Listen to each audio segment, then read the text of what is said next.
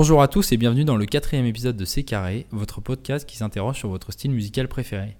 Cette semaine, on se demande si on a le temps d'attendre dans le rap actuel. Mon cher Clément, présente-nous des artistes qui ont fort bien attendu. Et les artistes qui ont fort bien attendu, ben on va commencer d'abord avec, euh, avec Nemir, hein, qui nous avait gratifié d'un d'un très beau projet avec euh, Ailleurs en 2013. Euh, donc on se rappelle hein, de cette, cette vibe euh, méditerranéenne mélangée à du kickage un peu, euh, tu vois, avec, avec le son bah, éponyme, le son Ailleurs, avec Dean Burbigo. Avait l'impression d'entendre les criquets de la mandoline. Ouais, exactement. C'est ce qu'on entend quand on écoute ailleurs, quand on réécoute ailleurs. Mais après ailleurs, il y a eu peu de morceaux hein, en 4 ans, pas, quelques apparitions euh, en feat hein, avec, euh, avec Nekfeu. Sur avec- Dinos, ouais, Dean Burbigo. Dean euh, Burbigo, ouais. Pas mal d'apparitions- en feat, mais euh, pas de réel projet. Jusqu'à son sublime, hein, on peut le dire. On peut le dire? Euh, Très, Très sublime, il adore. Au sublime Desert, hein, qui est sorti euh, courant 2018. Moi, c'est mon morceau préféré de Nemir. Ouais, c'est un, des meilleurs hein, réellement. Et, euh, et voilà, là il, il a sorti un, un EP surprise le 13 avril qui s'appelle Hors série, c'est ça? Ouais, c'est un EP 6 titres. Voilà, EP 6 titres qui est sorti le 13 avril. Et il y a un album hein, qui, qui devrait sortir courant 2018 si tout va bien. Donc ça c'est un des, le premier artiste, alors il y en a peut-être d'autres. Donc on parlait de Nemir, il apparaissait sur Destin commun, un morceau du projet Apparence de Dinos, mais à l'époque où Dinos s'appelait Dinos Punchlineovich. Alors j'ai du mal à le dire, mais euh, cette époque où Dinos était connu dans les RC, dans des euh, morceaux où il kickait pas mal, et c'est une époque où en fait il était toujours à la recherche de la punchline parfaite, ce qu'aujourd'hui fait Sneezy et qui n'y arrive pas. voilà. Donc maintenant, Dinos, comme il a expliqué en interview, il s'est un peu enlevé de ce nom Punchlineovich. Et ce qu'il cherche à faire, c'est un album plus complet où en fait les phrases ont été remplacées par des thèmes complets sur un morceau. Et c'est ce qu'on attend avec le projet Imani, qui a mis tellement de temps à sortir, dû à ce changement de style, à cette réflexion permanente, à cette remise en question de l'humain, euh, qui nous a gratifié de toujours pas Imani, mais presque, un EP 5 titres sur lequel il y avait un sublime morceau nommé Plaque diplomatique avec Joke. Joke dont on attend désespérément l'album en 2018, surtout moi, euh, qui avait sorti deux projets absolument incroyables qui étaient Kyoto et Tokyo, euh, avec des prods de Ikeas Boy, des clips tournés au Japon. Donc on parlait la semaine dernière de Kekra, Joe qui a tourné des clips au Japon 6 ans avant Kekra, c'est dit. PNL avant, avant, Avant tout le monde, avant Nekfeu. Et le problème de Joke, c'est comme Dinos et comme Nemir, il s'est trompé de style. Lorsqu'il a sorti Ateyaba, il s'est fait manger par la trappe de Caris, puisque c'est sorti 8 mois après. Il venait de signer, alors je crois que c'était chez Golden donc forcément un gros label qui attendait des résultats. Et à part quelques morceaux, donc moi je retiens Pharaon, où il s'interroge sur le fait que Dieu est une femme, Casino et New Jack City, où il reprend des films pour les transformer en balades incroyables. Tout le reste, a été des morceaux trap où il parlait de la chatte à Cyrus, des choses dont on n'en avait rien à foutre et qui correspondaient pas à Joke. Et en fait, il a pris son temps, tellement pris son temps que, à part un EP qui est sorti six mois après cet album qui s'appelait euh, Dolorean Music, Dolorean Music, bah il n'y a plus rien de Joke, comme il n'y a plus rien eu de Dinos pendant une période et comme on n'a plus rien eu de Nemir pendant une période. Et quand on voit les projets de Nemir, enfin les morceaux de Nemir qui sont sortis depuis, quand on sait à peu près ce que va être l'album de Dinos, alors nous au moment où on enregistre cette émission, il n'est pas Pas sorti. Imani n'est pas sorti. Imani n'est pas sorti, mais il va sortir entre temps. Et lorsqu'on entend les quatre morceaux que Joke a sortis en 2017, c'est-à-dire Vision pour une pub pour Nike et euh, le triptyque, alors il y avait Playa partout, euh, et je me souviens plus du troisième, mais qui étaient quatre morceaux très très bien faits et d'un univers absolument complet et riche. On se demande si, bah, dans le rap actuel, c'est pas mieux d'attendre Clément. On peut se poser la question. Alors, il y a un autre, un autre artiste hein, dont on peut parler dans, dans, dans ce cadre des, des mecs qui attendent, c'est euh, Dean Burbigo. Ah, tout à fait. Dean Burbigo qui avait, euh, qui avait pas mal attendu avant, avant son dernier album. Et, et quand on le réécoute aujourd'hui, euh, on a un, un petit goût amer dans la bouche. hein. C'est un, c'est un album qui s'écoute bien, mais qui se réécoute pas trop. Tout à fait, tu as la bonne formule là-dessus, c'est que lorsqu'on est à la première écoute, même si on déteste les premières écoutes, on va Ouais. en reparler plus tard, euh, lorsqu'on est à la première écoute de cet album, c'est un objet très bien fini, Ouais, euh, c'est un univers absolument... Euh, featuring tombe au bon moment, c'est super cool, et en fait, on n'y revient pas. Ouais, Et, a pas. le problème qu'on peut se poser, c'est que lorsque tu attends, t'as plus le droit à l'échec, et lorsque tu fais un échec comme l'album de Dean Burbigo, bah, enfin, même si c'est un semi-échec, parce que bon, ça reste. bon produit. C'est un bon produit. Et rappelons, euh, il a quand même pas été disque d'or. Voilà, c'est ça. La résultante, c'est que tu, tu- tu tables pas sur des résultats. Et donc, Mm. tu as des impératifs financiers qui arrivent derrière très vite. Et bon, voilà. Et ça, c'est lié enfin, au monde actuel. Ouais, c'est clair. Ah, une évolution, bah, encore une fois, du, euh, de- du rap et de la musique et surtout de son, son moyen et sa, fin, sa façon de se distribuer dans le monde. hein. Aujourd'hui, le rap, ça, ça tourne sur, euh, sur, les, sur, les, sur Internet, sur YouTube euh, quand t'es pas extrêmement connu, sur Spotify. En fait, l'information, elle va hyper vite et surtout, t'as des projets qui sortent toutes les semaines, des sons qui sortent tous les jours Tout à fait. si ton projet il est pas irréprochable, c'est bon. Tu pars, on écoute quelqu'un d'autre qui sort son album demain et voilà, c'est terminé pour toi. Puis c'est même pas irréprochable dans un sens artistique, c'est plutôt euh, irréprochable dans le sens bankable, c'est-à-dire que En chaque plus, morceau doit marcher sûrement. Moi je me souviens, et c'est dommage parce que j'avais pas Twitter à cette époque-là, mais je me souviens des réactions, des articles quand Yeezus de Kanye West est sorti en 2013. Donc il y a un album, genre euh, c'est bruitiste, c'est le truc le plus industriel du monde. En gros, il a invité tous les DJ les plus électro du monde, genre les Daft Punk, euh, euh, Arca, les mecs comme ça, à faire un album complètement destroy. Il a fait euh, écrire ses chansons par les plus gros Skyra de Chicago, par Chief Keef, Lil Durk, les mecs comme ça. Et en fait, il en a fait un album qui est absolument. Enfin, c'est très difficile à définir à première écoute. Et comme on est dans un monde, comme tu l'as dit, où tout le monde réagit directement, tout le monde a fait un article de cet album dans l'heure, dans la journée. Et a donné son impression à chaud. Sauf que quand tu le réécoutes 3 mois, 6 mois après, et maintenant 4 ans après, même 5 ans après, bah. T'as une toute autre euh, impression de cet album et t'as l'impression qu'il faut laisser le temps à certains albums et des chances que certains, certains albums devraient avoir et n'ont pas eu. Ouais, c'est clair. Bah après euh, aussi le problème que tu peux rencontrer, c'est que si tu fais un album qui est en avance sur son temps, t'es pas dans les temps. Tu vois ce que je veux dire Oui. T'es es trop en avance et du coup on t'écoute pas. Et donc t'as beau être un précurseur, être un, un génie, tu vois, et bah si, si tu sors ton album trop tôt et que les gens sont pas prêts, et bah tu flops. Tu flops et après euh, la prochaine fois que tu vas sortir un truc, on va se dire ah c'est c'est c'est qui? C'est le mec qui avait floppé la dernière fois? Ouais bon, pff, j'ai peut-être pas ça à écouter. Il y a euh, tel tel artiste qui a sorti son projet aujourd'hui, je vais plutôt écouter ça. Donc voilà, t'es es face à une, une concurrence tellement énorme en fait.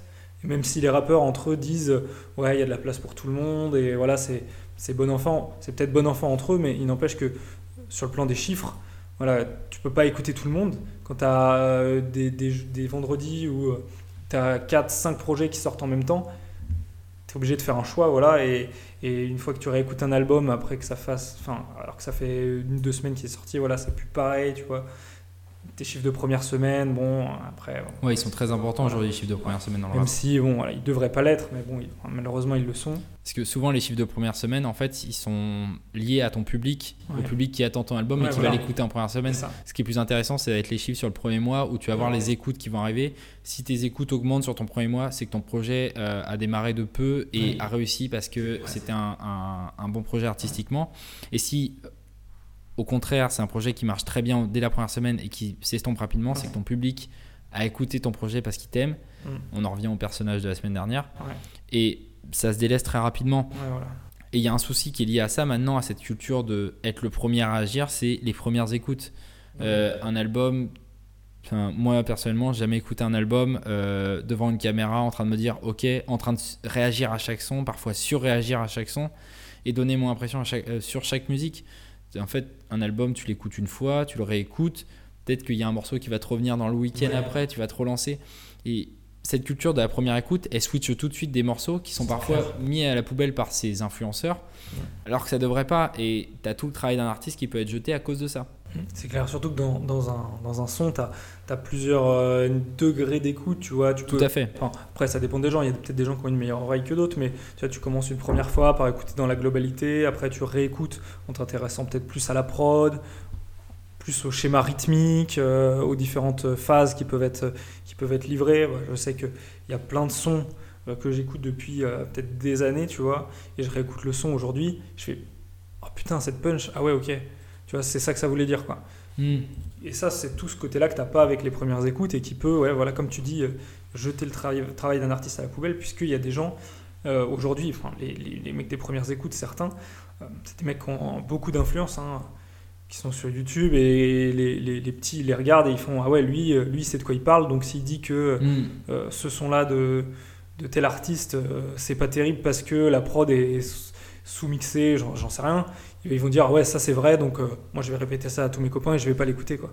c'est vraiment un, un, côté un peu néfaste quoi de, de l'écoute rapide et, et c'est un peu bah, la société dans, laquelle, société dans laquelle on vit. Là, on, s'éloigne un peu du sujet, mais tu vois, tout ce côté rapide, non, mais c'est vrai, toujours plus vite, toujours plus, euh, enfin, toujours plus court et tout, euh, c'est un vrai problème. Quoi. Et puis, moi, je vais revenir sur un truc, je trouve ça très intéressant ce que tu as dit. C'est euh, lorsque tu, tu dis qu'on peut louper des morceaux parce qu'on on va nous les. On va nous, nous dire que c'est pas bien, et quand on y revient, parfois des années après, mm.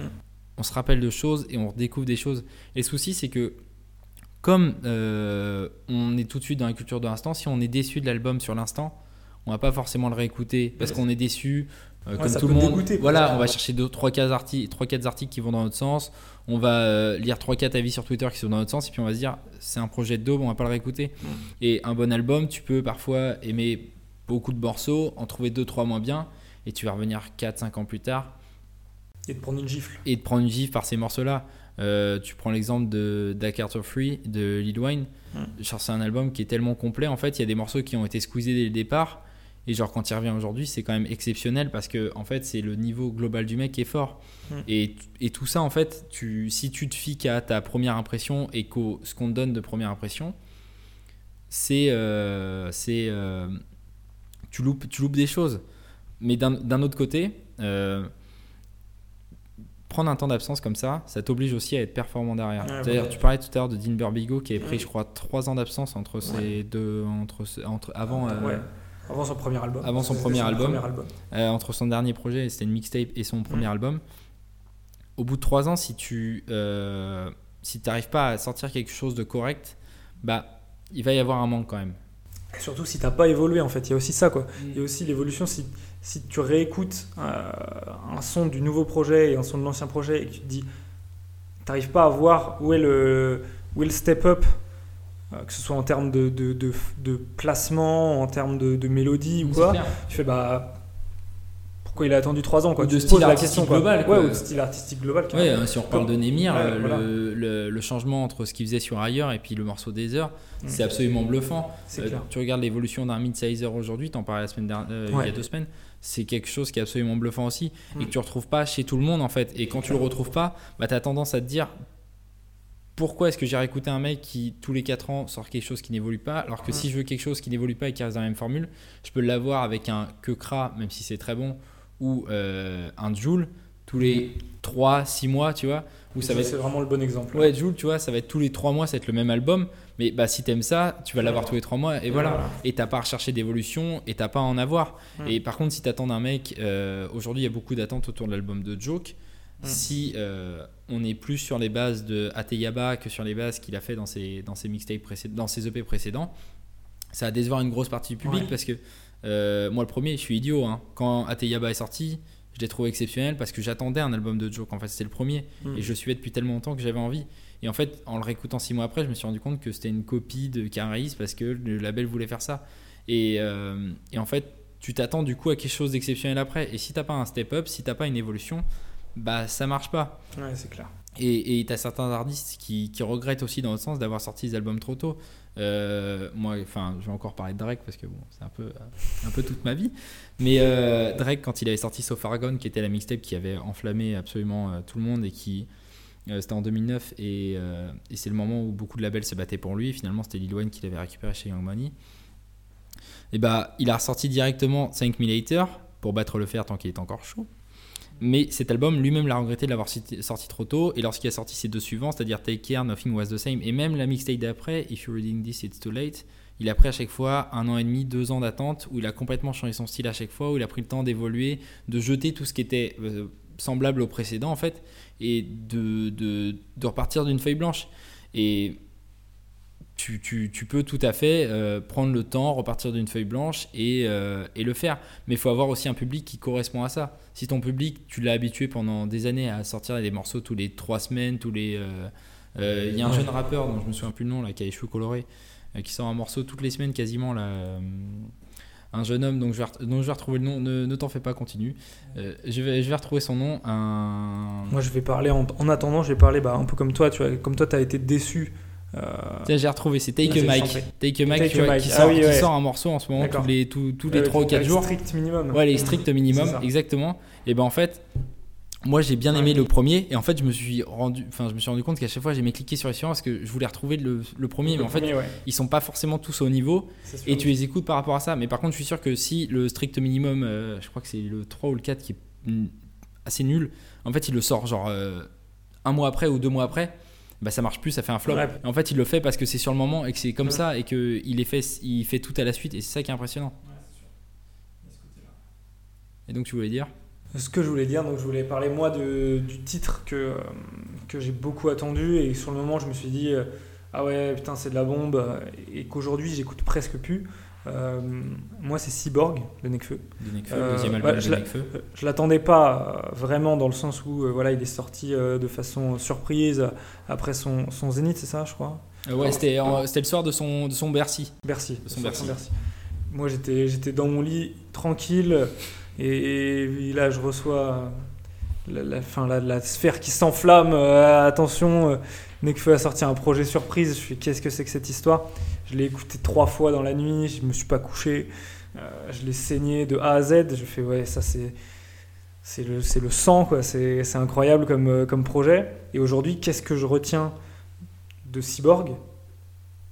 Et bah pas grand chose quoi. Je retiens Eskimo euh, parce que Népal dessus est, est- est incroyable. Parce que Népal broie Nekfeu en deux, mais vraiment Voilà. c'est Né- c'est Népal à ce que Népal doit être en fait. Ouais. C'est vraiment le maximum quoi. C'est exceptionnel. C'est trop fort. Hein, bah, De toute façon, bah, enfin, on, en, rep- on en parlera peut-être un, un autre moment, mais Népal, Népal c'est c'est incroyable ce qu'il fait. Oui, et on en reparlera concernant Nekfeu d'ailleurs de. Népal.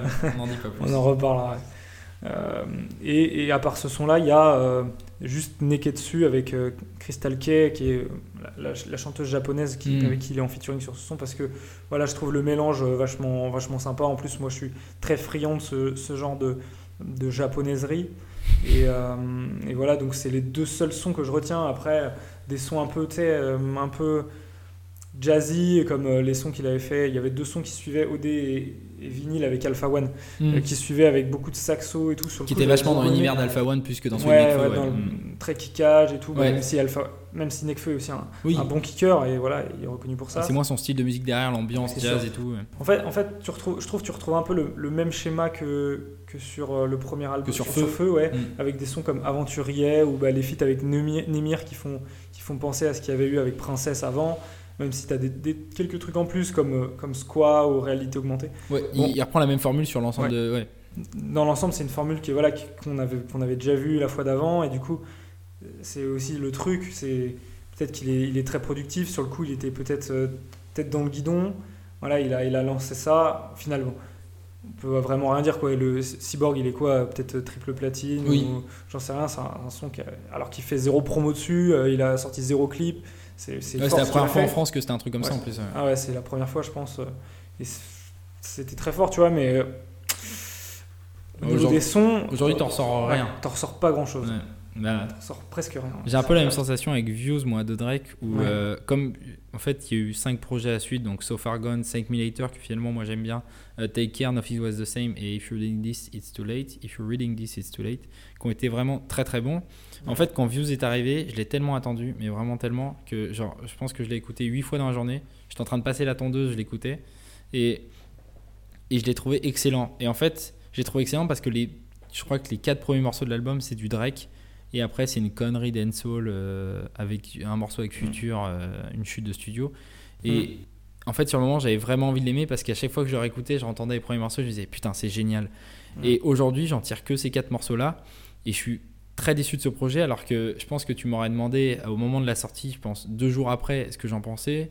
J'aurais peut-être classé au même niveau que Take Care, qui est son plus grand album, parce que c'est sur le coup de l'émotion et parce que sur le moment, en fait, pris dans le- l'em- l'emballage médiatique, tu lis les articles, tout le monde te dit oh là là, c'est formidable, quel album exceptionnel. Parce que t'as pas vraiment de, de, de magazine ou de revue qui fait des reviews d'albums un mois après, trois mois après, six mois après. Bah non, parce que c'est trop tard, du coup, c'est ce trop tout tard, à en fait, ça va trop vite. Il y, a déjà un, nou- il y a déjà un nouveau truc à écouter et à- dont, dont il faut parler. Si donc, tu, euh, si tu fais un article là-dessus, les gens vont juste te dire bah, Ouais. Qu'est-ce que tu veux que je lise là-dessus? J'ai déjà tout ouais, lu. euh. Alors que c'est peut-être ce qui est le plus intéressant, c'est le retour, euh, comment, Le retour comment vit l'album en fait. Parce que voilà, un album est- va durer jusqu'à la fin des temps.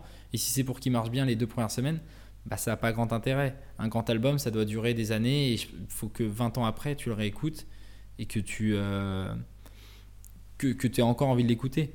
Et euh, enfin, si on peut parler d'un mec qui représente un peu ce, parfaitement, moi je trouve, ce- cette notion d'attente et de perfectionnalisme, euh, c'est Franck Océan. Ouais. Qui avait du coup sorti il y a 4 ans, enfin maintenant il y a 6 ans, euh, un album qui s'appelait Channel Orange, qui suivait immédiatement euh, Nostalgia Ultra, sa première mixtape. Il avait vraiment attendu un an et demi, je crois, après euh, à peu près, euh, entre les deux, et il avait sorti un truc qui était assez exceptionnel. Et en fait, il a laissé reposer, et pendant 4 ans, son public a vécu avec cet album plus qu'avec la mixtape. Et il a laissé son public s'imprégner de cet album, changer. Enfin, moi j'ai vu des débats parce que les fans de Frank Océan sont assez virulents sur Twitter. euh, de quel était le meilleur morceau et selon les mois ça changeait. Un coup c'était Pyramide, un coup c'était un autre. Et ça, et ça changeait tout le temps. Et en fait, quand il a sorti un album, bah, il a sorti un double album, euh, Endless et après Blonde. Et en fait, le fait qu'il sorte un premier album avant le deuxième, et le premier qui était un semi-album parce que c'était un album visuel, euh, c'est un album vidéo avant le deuxième, en fait, ça a désamorcé la bombe. Et en fait, tout le monde a mangé le premier album pendant 3-4 jours. Et quand il a sorti le deuxième, personne s'y attendait. Et en fait, tout le monde a eu le temps après de digérer le deuxième au fur et à mesure. Et c'est vachement intelligent ce qu'il a fait parce que du coup, pendant des années, il a imprégné un style artistique avec seulement un album. Et quand il a fallu donner le deuxième, et ben, il l'a désamorcé juste avant. Et, euh, et il a su gérer ce temps d'attente, il a su évoluer dans sa musique, tout en conservant son public et tout en ne s'attisant pas des critiques négatives 3, 4 semaines, 3 mois, 6 mois après la sortie de l'album. Donc je trouve que c'est une stratégie après, euh, assez intéressante. Mais après, c'est quelque chose qu'un mec comme lui peut se permettre et que des mecs en France peuvent pas se permettre. Si on pense à Fianso Mm. ou à Caris, Caris qui a sorti, Ouais. je pense, un album par an tous les Ouais, un album par an. Ouais, pendant 4 ans ou voilà. Et Fianso, euh, après les Je suis pas chez c'est chaud, Je suis pas chez c'est saut. Euh, je sais plus comment il s'appelle son premier album qui est sorti. Euh, Il y avait, je crois que c'était Affranchi, Ouais. Non, ça doit être Affranchi, c'est le dernier. euh, Bandit- Saleté. ouais. Bandit Saleté et Bandit Saleté. Entre les, la mixtape Je suis pas chez c'est chez So, Putain, j'arriverai pas à On le n'y dire. arrivera pas. Je pense qu'on n'y arrivera pas. J'y arriverai pas personnellement. Et, euh, et Bandit Saleté, il y a eu très peu de temps. Et en fait, après, il avait Ouais. fait pas mal de street clips. Il a fait Rentre dans le cercle immédiatement. Mm. Et il a su conserver ça parce que so- je pense que Fianso, il a tellement une formule restreinte que s'il Ouais. s'arrête, C'est ça, il fait, vu qu'il fait toujours la même chose, Exactement. bah, tu vois, s'il s'arrête, ça va être remplacé par autre chose et on va l'oublier, quoi. On en revient à Take a Mac ou Joule Mm. qui font euh, sur le moment ça marche bien et Ouais. si t'as envie d'entendre, t'écoutes toujours la même chose. Mais Alors, ouais. Mais alors qu'à l'inverse, Ca- Caris, lui, il a posté des sons tous les ans, enfin posté des projets tous les ans, mais en même temps qu'il que le temps a avancé, il a changé sa formule un peu. Mm. Enfin, j'ai pas envie de dire que ça s'est dégradé, mais bon. Bah, je pense qu'on on peut, on peut on le dire. Je pense, qu'on est du même avis là-dessus. Ouais, ouais, du même avis, je pense, ouais. C'est que voilà, Hors Noir, c'était quelque chose. euh, Incroyable. Je pense que c'est le plus grand album Incroyable. de trap de 2013. Même les Américains n'ont jamais réussi à atteindre ce Ouais. niveau. C'est quelque chose d'exceptionnel. hyper, hyper fort. Quoi, Et aujourd'hui, je sais plus comment ils s'appellent les deux derniers là. euh, il doit avoir c'est Uku Nyakuri et l'autre je sais a plus. le- l'avant-dernier et euh, le dernier, je vais te dire ça, c'est euh, Dozo. Et Dozo le dernier, bah, moi j'ai écouté 3-4 morceaux à chaque fois. Les autres je zappais très rapidement Mm. et tu les retiens pas parce qu'il cherche tellement à être dans la tendance et à toujours sortir un truc tout le temps que Ouais. ça lui convient plus en fait. C'est ça, ouais, bah ouais, quand tu quand écoutes les. En fait, maintenant, il fait. il- En fait, avant, il y avait que des sons trap.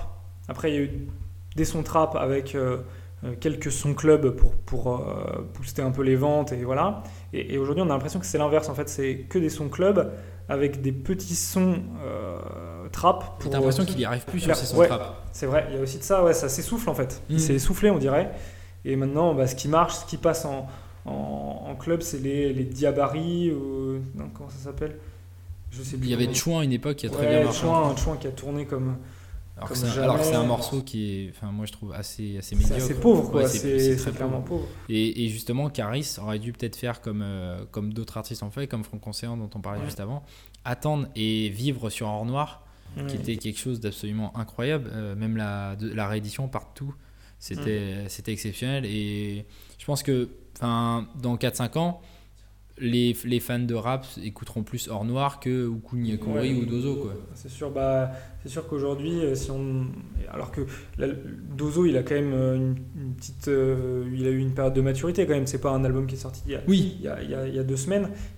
Quand tu me demandes qu'est-ce que tu ressors à moi rien. C'est compliqué quoi, il n'y a, a, rien. Moi j'ai dû l'écouter une fois et Peut-être qu'il y a des sonorités dans Fégouli ou Marchand d'Ivoire qui, me parlent un petit peu, mais et, encore, c'est même pas, enfin, c'est que c'est pas du charisme quoi. Hmm. Moi, ça, ça, ça, ça, se laisse écouter, je trouve, mais voilà, c'est au maximum quoi. Même ces sons, euh, ces sons euh, trap comme Kebra, comparé à ce qu'il y avait avant, même même sur euh, le bruit de mon âme rien à voir. T'as l'impression qu'il a perdu sa puissance émotionnelle qu'il avait dans sa voix et qui lui donnait. Enfin, c'était sa voix faisait beaucoup de choses. Sa voix c'était un tsunami, ça, ça rafalait. T'as l'impression que ça grandissait tout le temps, que ça, ça, arrachait tout sur son passage. Mhm. Et peut-être que ouais, lui, il aurait dû se poser, peut-être calmer le jeu et pas chercher à toujours être là. Parce que pour certains, attendre c'est parfois un impératif comme pour Dinos qui veut changer de style. Et pour d'autres, ça devrait être une obligation, comme pour Caris, parce qu'il il s'est perdu. Après, maintenant, as enfin, on a l'impression que ce qui compte pour lui, c'est plus trop l'artistique, hein, c'est plus. Euh, voilà, c'est C'est son métier, et voilà, et, peut-être qu'au niveau de son contrat, là, il a un, impératif d'un album par an et que euh, voilà que sa major lui met, lui met la pression, enfin pas la pression mais oui aussi que ça, ça leur va très bien euh, des sons clubs comme ça qui, qui peuvent vendre en clip, vendre en boîte, euh, vendre en radio et, faire et empocher un max de SACEM. Quoi. Et d'ailleurs, ça pose encore une fois la question de est-ce que être en major, ça permet de faire un vrai album? Parce que Joe a récemment quitté GoldenEye pour pouvoir sortir euh, Ultraviolet. Alors, c'est aussi pour ça que le projet prend du retard. Mais voilà, parce que il pouvait pas le sortir sous, euh, sous GoldenEye qui lui imposait certains styles de rap et certains. Et parfois, tu as besoin, Nemir et, indépendant, je crois. Et il y a pas mal d'indépendants, de plus en plus maintenant. et, et, tous ces mecs qui, qui, qui, ont une vraie patte artistique, qui savent attendre pour la développer, qui savent euh, vraiment faire tout un album avec un univers cohérent, souvent c'est plus des mecs indépendants qu'un euh, mec sous contrat qui va devoir avoir un son qui passe en club, un son qui passe à la radio, euh, un clip qui marche bien sur YouTube, enfin des choses comme ça quoi. Une formule quoi, une, formule, à respecter et, et, qui fait que, que, tu te forces à rentrer dans une case quoi. Aujourd'hui, et le fait que de plus en plus d'artistes soient indépendants, ça nous permet d'avoir voilà, une variété. Et c'est enfin, ça qui nous permet d'avoir cette variété et de ne pas avoir euh, deux projets qui se ressemblent. Et voilà, c'est ça qui rend le rap euh, super riche quoi, en ce moment. Tout à fait. Donc pour conclure, euh, a-t-on le temps d'attendre? Oui, mais si on est indépendant et qu'on a quelque chose de plus-value à donner à l'album. C'est ça. Mon cher Clément, un petit coup de cœur pour finir. Écoute, je vais te laisser commencer et eh pour bah, le petit coup de cœur cette semaine. Écoute, euh, moi, il y a un truc que j'avais pas écouté depuis longtemps et que je me remets à écouter. C'est un petit projet de 8 titres de Eric Bellinger. Alors, je sais pas si je prononce bien. À la base, c'est un mec qui faisait des covers sur YouTube euh, parce qu'il a une voix de RB. Et du coup, il se mettait à faire des covers de morceaux pop ou de morceaux rap euh, de façon RB du duo de sa montagne à Los Angeles. Il a sorti un projet qui s'appelle Eric B for President que je trouve très très bon, qui est très très cohérent, euh, où tous les morceaux se valent. C'est un projet RB qui est vraiment bien. Euh, moi, j'en ressors deux morceaux. Je, ressors le morceau Goat, qui est, je trouve, assez exceptionnel, et le morceau One of Them, avec Eleven Eleven. Donc, c'est encore un mec avec un nom chiant, c'est 11.11. Merci. Et donc, c'est 11h11 en gros, en français, le type. Et qui est pareil, un autre artiste RB du. de de cette nouvelle scène émergente euh, dans l'ombre des Division et des choses comme ça. Et, euh, donc c'est le premier épisode de, de Eric B for President et c'est un album que je trouve très très bien euh, avec des très bons featuring. Il y a RG, il y a A-Rock et voilà, moi j'adore. C'est un, un, 8 titres, c'est pas un 9 titres, je me suis trompé, c'est un 8 titres. Bah, du coup, moi, mon coup de cœur, bah, c'est. Alors, je vais parler de, de l'album de Isha, La vie augmente volume 2, mais plus particulièrement, bon, vous pouvez écouter l'album en, entier, hein, c'est super. Moi, je vais surtout parler d'un son, MP2M, euh, donc sans trop euh, spoiler ce qui se passe à l'intérieur. Enfin, il parle d'un sujet assez, assez touchant. Et voilà, moi, j'ai pas la chance, euh, enfin, la chance, non, pas, je me sens pas spécialement concerné par ce dont il parle, mais ça me touche quand même, ça, touche, ça touchera tout le monde. Et voilà, il parle d'une façon mélancolique et, super belle, d'un sujet qui malheureusement arrive à, beaucoup trop de monde. Et, et voilà, c'est à écouter absolument. C'est beau, ça s'écoute, c'est super, c'est incroyable. Et je t'avais dit de l'écouter et je crois que tu l'as toujours pas écouté. J'ai écouté quelques morceaux, mais j'ai pas écouté le projet entier. J'ai écouté ce morceau-là que je trouve très bien. Ah. Mais après, bon, moi, Isha, j'accroche pas forcément. Donc, euh, bon. Ça, c'est les goûts et les couleurs. C'est les goûts et les couleurs. si vous accrochez pas, malheureusement. Exactement. Mais ce morceau est très bien. Ce morceau est très, très bien.